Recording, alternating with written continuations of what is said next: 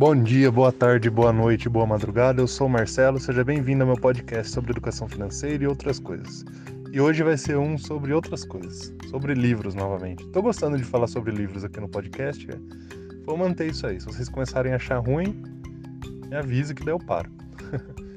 Mas hoje eu vou falar sobre um livro muito bacana, o Moneyball, né, O Homem que Mudou o Jogo, do Michael Lewis. Tem filme, né? Uh, também com Brad Pitt e tal.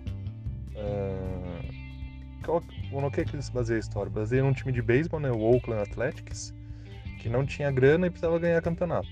Como que você ganha campeonato sem grana? Você tem que criar métodos, né? E o que eles criaram? Estatística. Uh, o beisebol é um jogo que tem muita estatística desde sempre, né?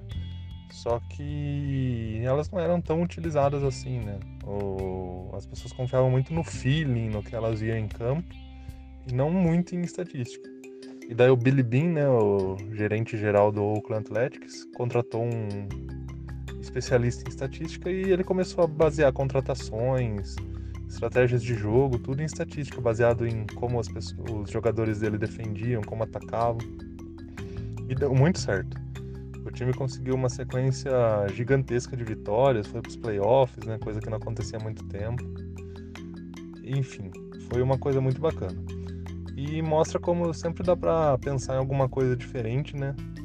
Ah, como falar, falta de recursos é a alma da criatividade, né? ele não tinha tanta grana para gastar igual os outros times, então ele teve que ser criativo. E ele usou a criatividade aí para usar a estatística né, a favor dele.